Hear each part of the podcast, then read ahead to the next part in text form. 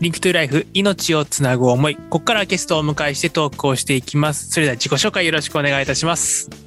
はい、えーこんにちは、ツッキーと申します。えっと、校正者やライターをしつつ、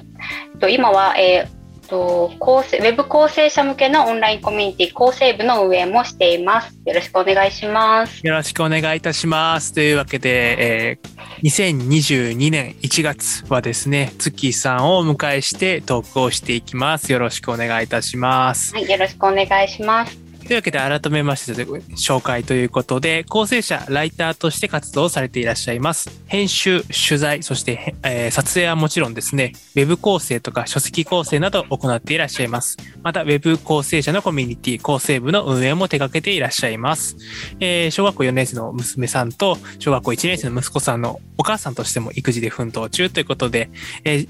一応書いてあったので読み上げるんですけど、はい、あの、松本城とホタルイカが好きだそうですということで、でねです。えーぜひ、ちょっと顔が見えない分、あの、そういう方なんだなということで、あの、お知りおきいただけたらなと思います。今日はやっていきます。よろしくお願いいたしはい、よます。ろしくお願いします。というわけで、えー第1回目ですね、えーツッキーさんから、えー好きなことだったりとか、リクエスト曲などからですね、ツッキーさんの素顔をですね、えー迫っていきたいと思っております。えっ、と、詳しく中身に入っていく前に、早速曲に行きたいと思っているんですけども、えー今回はですね、韓国2000年に、えー、とリリースされた韓国の曲ということで、なぜこの曲を選ばれたんでしょうか？これはですね、あの、よく励まされている曲だからですね、とこの曲はその私が K-POP で一番好きなグループは GOD っていうグループの曲なんですけれども、ともう20年ぐらい前の曲ではあるんですが、これがですね、あの、応援ソングになっていて、で、あの、チョップル花というタイトルなんですけれども、そのろうそくの日一つっていう和訳するとそうなるんですけれども、ろうそくの火が一つあれば、その光でもう一つの光を探す。で、それを繰り返して、光を探していくと、だんだん光が増えて、暗闇から抜け出せるんだよっていうような歌詞がですね、含まれている曲なんですけれども、これはあのずっと好きで聴いてたんですけど、その初めて韓国に行った時に、韓国人の友達がですね、もう普通に口ずさんでいたことがあって、あ、こんな感じで親しまれてる歌なんだなって知って、なんか嬉しかった記憶があるのが覚えています。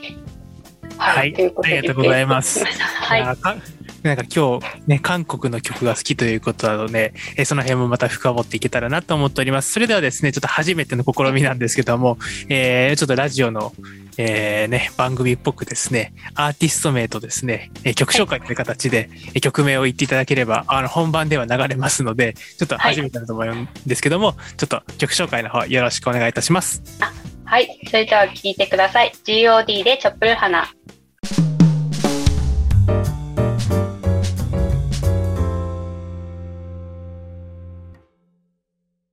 Link to Life 命をつなぐ想い。ここからもですね、えーツッキーさんと共に、えートークをしていきます。よろしくお願いいたしますよろ。しくお願いします。ということで先ほどはあのもう愛が溢れるというか 韓国のねいい曲を聴いていただきました、えーちなみにあの先ほどの曲はあの今ねあの日本でもはい大ブームになっています「二次 U」とかあとは TWICE とかの、うんえっ、と、まあ、ね、曲を、楽曲とかをね、制作されているプロデューサーのね、J.I. パークさんが作詞作曲をされてるということで、い、やーもうこの時からツッキーさんはもう、才能を見出していたと。私なんかすごい上からになるんですけれども、ね、その時から活躍している、まあ、その J.O. パークさんが今こういう形でその日本で注目を集めるようになるとは本当に思っていなかったので面白いなと思って見てます。うーん、わかります。なんか最近あれですよね、この20年サイクルというか、僕がちょうど多分2000年というと、あの、26なので5歳、5歳か6歳、小学校1年生ぐらいの時だったんですけど、その時のアーティストが、こう、改めてこう、例えば、あの、まあ、こう言って J.Y. パークさんみたいに、えっ、と、まあ、韓国の、まあ、いわゆる、えっ、と、TWICE とか、あとは NiziU とかの楽曲されてるのもそうだし、最近あの、やっぱり音質がいいって言って、あの、ソニーとかのグループがやっている、あの、えっ、と、ザ・ファーストテイクああはい、うんうんうんあれなんかでもなんか、この2000年代に活躍されたアーティストさんが、僕、うんポルノグラフィティが好きなので、まあそこだけなんですけど、なんかね、こう、改めてあの時はちょっとこう、流行ったかなみたいな感じのアーティストが、うんうんまたこう実力をつけて帰ってくるみたいな形で、なんかすごく親近感を覚えた、い僕も聞いてみてすごくいいなと思った一曲でした。ありがとうございます。というわけで、えっ、と、ここからはですね、えー、ツッキーさんとトークをしながらですね、ツッキーさんは一体何者なのかというところをちょっと深掘っていけたらなと思っております。よろしくお願いいたします。えっ、と、はい先ほどですね、あの、プロフィールをご紹介させていただいたときに、あの、松本城が大好きということで、まあ、し、はないかなか城が好きというい らっしゃらないので、改めてちょっと松本城の魅力だったりとか、なぜ城が好きなのかみたいなところを教えていただいてもよろしいですか？はい、えっと、そもそも松本城って私の地元なんですね。私、長野県出身なので、すごくあの身近な存在なんですけれども、あの、松本城ご覧になった方わかると思うんですけど、その黒い漆を塗ってる部分が多いので、黒いお城なんですね。うんうんうん。それがすごいかっこいいなと思っていて、そう特にあの夜桜の季節とか本当に最高なんですけれども、よくその姫路城がですね、白いお城っていうことで言われるんですけれども、大人になって初めて姫路城を見たときは、その普段黒いお城を見ているので、その白さにすごくびっくりして、そのなんか本当にその松本城って黒いお城なんだなっていうところをなんか実感したことが覚えてます。ありがとうございます。僕もあの歴史というか社会の先生なので、一応あのいろんな城を見たりするんですけど、確かに松本城って黒いし、黒って言ってもなんか夜桜とのその夜景の黒さとはまたちょっと違う。そう、ちょっと違う。うん。雰囲気のいいあの黒さですよね。ちょっとこれ、うんラジオで伝わるかなとか 難しいんですけどもなんか黒でもなんか本当にシックというかすごくあの上品な黒さ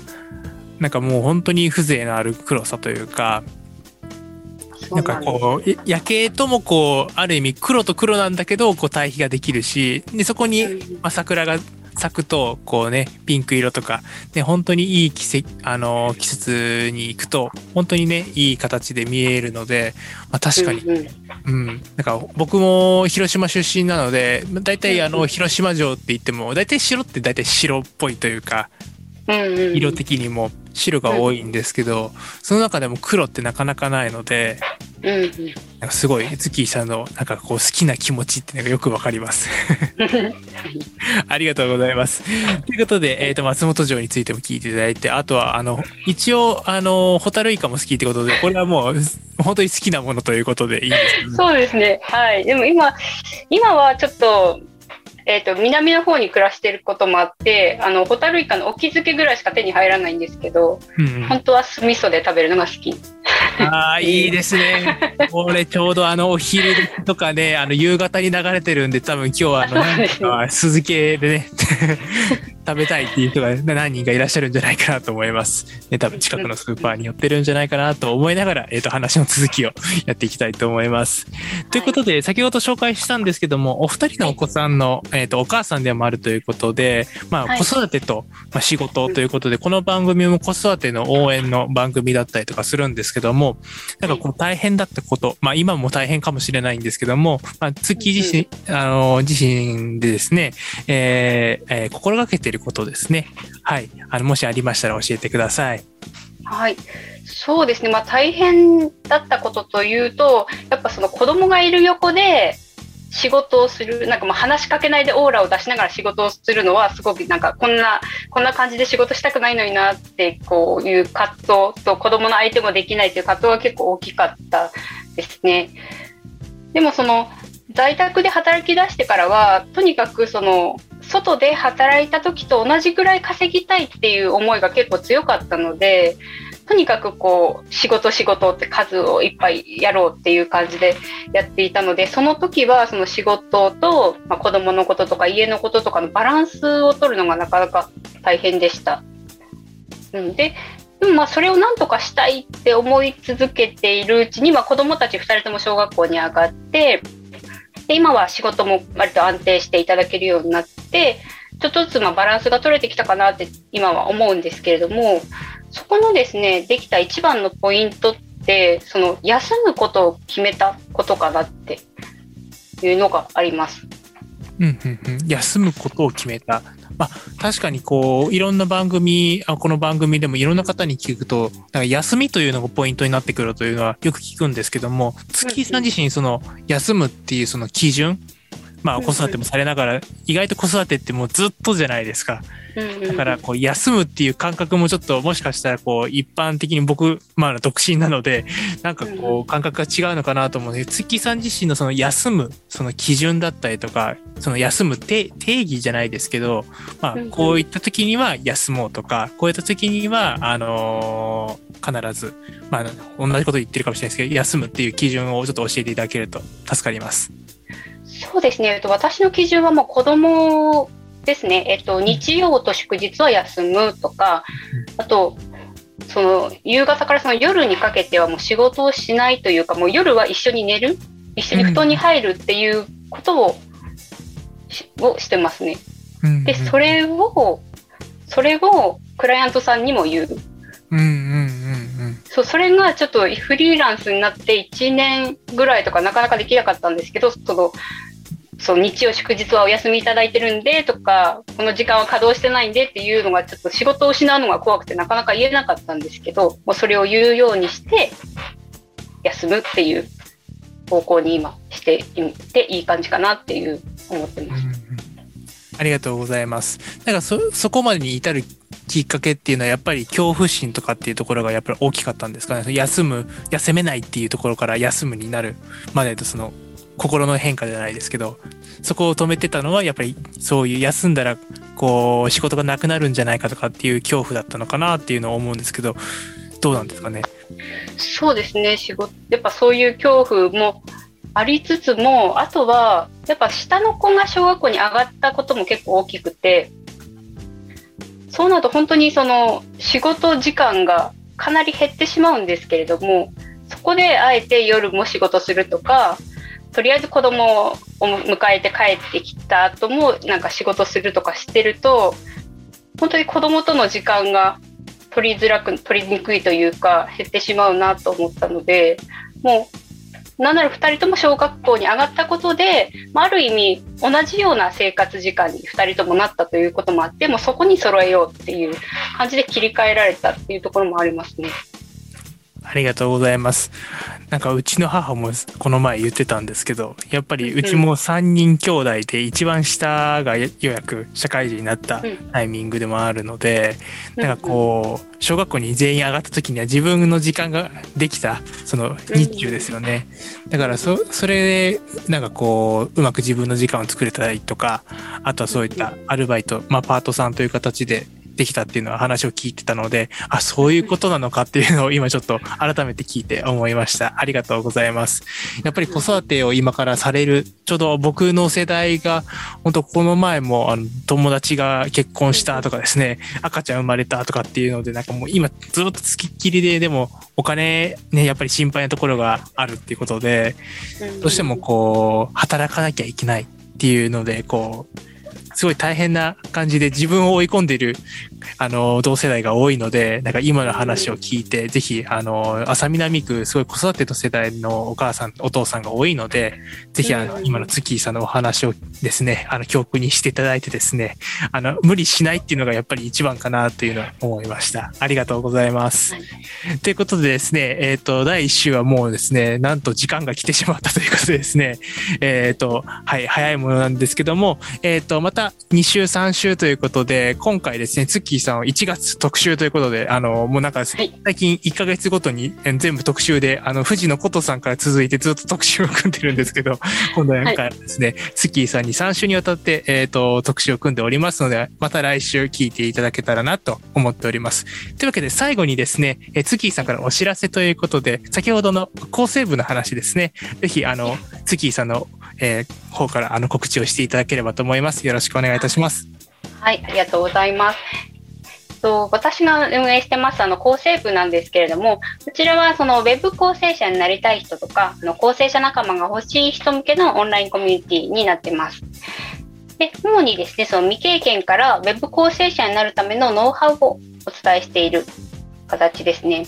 で、そしてその実践的に学べる勉強会として、実際にその記事の構成ができる場を用意しています。の構成の仕事はそのフィードバックをもらえることがほとんどないので、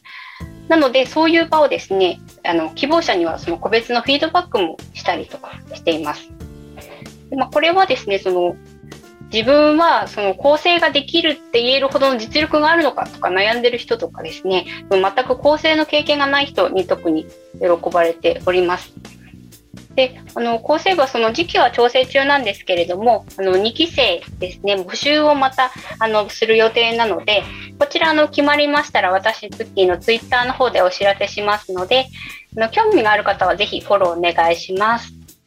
ありがとうございます。ということで、本当に今、あの、オンラインの、まあ、お仕事という中でですね、こう、ライターさんの仕事も増えつつ、そのライターさんが書いた、その文章というのを、もうちょっとクオリティを上げたいとかっていうね、こう、今、そういうタイミングなのかなっていう、そのコロナになって、まずは、こう、いろんなものを大流発大量に発注しなきゃいけないって言って大量に発注したんだけど、今今度は品質みたいなところで、今構成というのがね、すごく、えっ、ー、と、世の中的にもすごい重要視されているのかなと思いますので、ぜひね、興味のある方は月さんのツイッター、ね、ブログの方にも載せておきますので、ぜひこちらの方フォローをお願いいたします。というわけで今回はですね、ライター、そして構成者としても、えっ、ー、と、活躍されています、月さんにお越しいただきました。月さんありがとうございました。はい、ありがとうございました。